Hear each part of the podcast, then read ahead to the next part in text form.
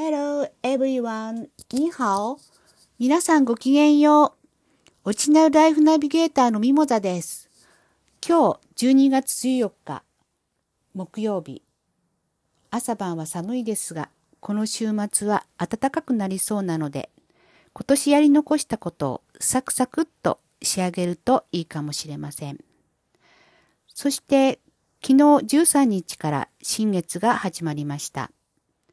何か新しいものを使い始めたり、新しいことをやり始めるのには絶好のチャンスです。今回のテーマ、19、添加物脳は世界の常識、食の安全を最優先に。以前からこの配信では食の安全を伝えております。02ダイエットデトックス2何を食べないかでも農薬植物油とともに食品添加物についてお話ししています。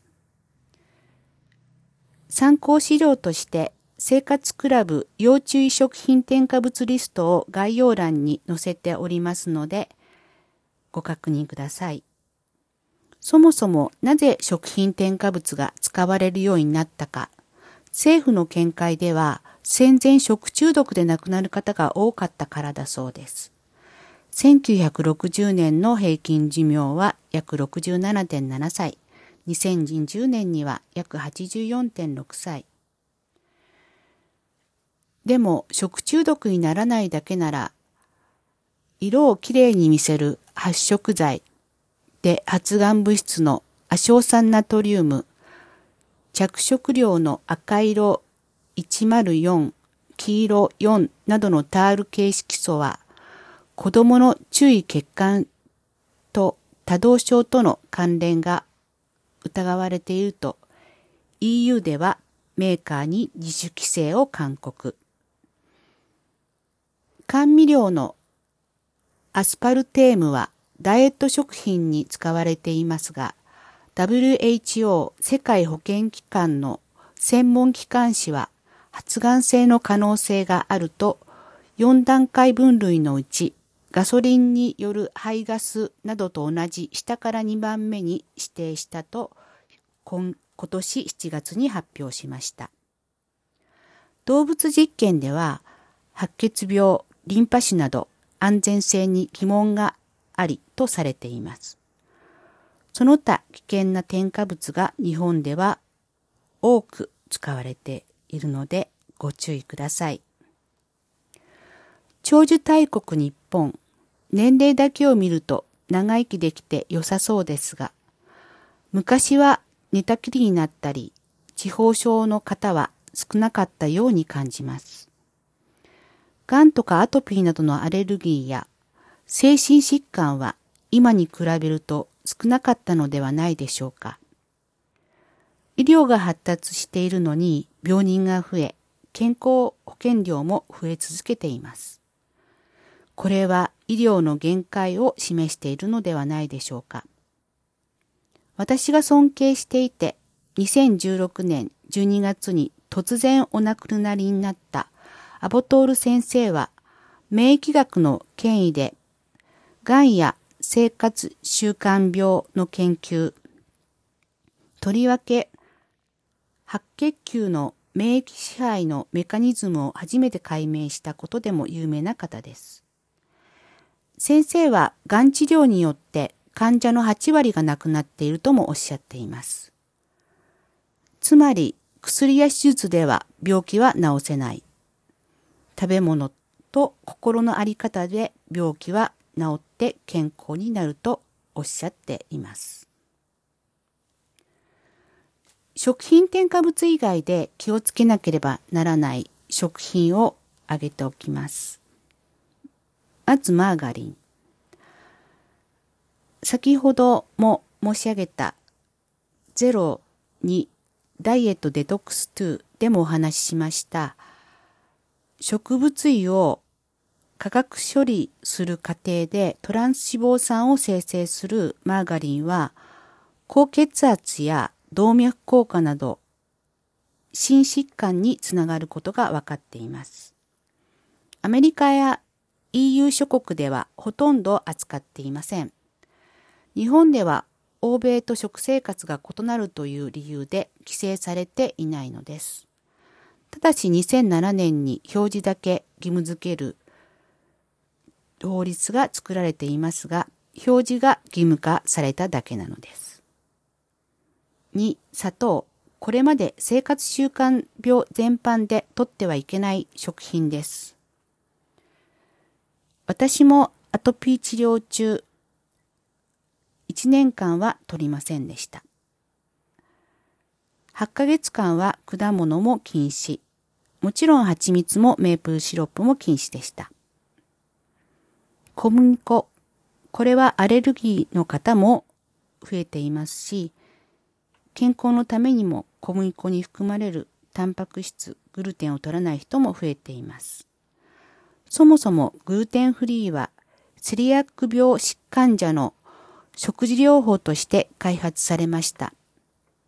セリアック病とはグルテンを摂取することで腸の細胞が破壊されてしまい、腹痛や倦怠感など様々な不調が出てしまう病気です。